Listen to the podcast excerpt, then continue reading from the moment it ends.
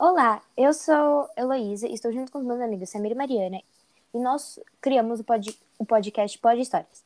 Nós vamos falar nesse episódio um pouquinho sobre as fugas do Muro de Berlim. Mas antes da gente retratar um pouco sobre as fugas, nós vamos falar sobre, sobre a estrutura desse muro.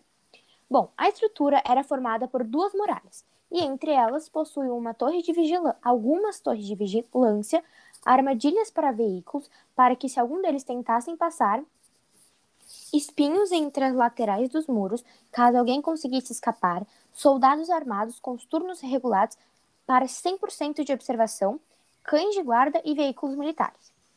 Sobre os relatos que nós pesquisamos e temos, podemos dizer que 5 mil pessoas conseguiram passar. Entre elas, 136 pessoas acabaram morrendo, 200 pessoas ficaram feridas e 300 ficaram presas.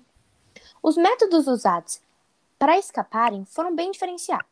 Alguns escaparam por túneis, como nós vamos retratar algum aqui bem famoso. Outros escaparam escondidos dentro dos carros, por aviões e até mesmo por balões. Eu vou retratar o, a história mais conhecida pelo modo de fuga de túnel, como já foi citado anteriormente, que é o túnel 57. Ele foi usado por 57 pessoas como rota de fuga e 30 delas foram as responsáveis pela criação.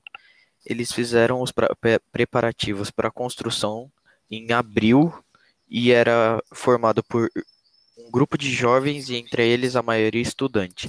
Eles escolheram um porão de uma velha padaria e no local escavaram 11 metros de profundidade para poder passar por baixo do muro. Essa fuga ocorreu nove e meia da noite. O grupo era formado por 23 homens e 31 mulheres e três crianças e infelizmente eles conseguiram fugir. E após a fuga, já do outro lado, um guarda ele descobriu e denunciou para que pudessem prender quem, essas pessoas que fugiram, mas já era tarde e não tinha ninguém lá. E eu também vou falar sobre a prancha, que é um caso que não tem muito não tem muito conhecimento, mas foi uma garota de 17 anos que tentou sair da Alemanha comunista para o lado capitalista e ela cavou entre pranchas de surf ela cavou um buraco em um compartimento para ela poder se esconder. Não sabe muito bem se ela o modo exato que ela conseguiu, mas ela fugiu em cima de um carro pela prancha para a Alemanha capitalista.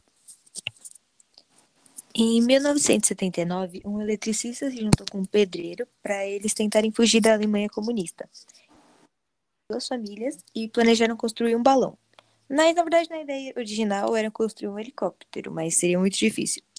É, eles é, construíram e realizaram o primeiro teste na cidade de Poknebeck. Eu provavelmente falei errado, mas é, releva.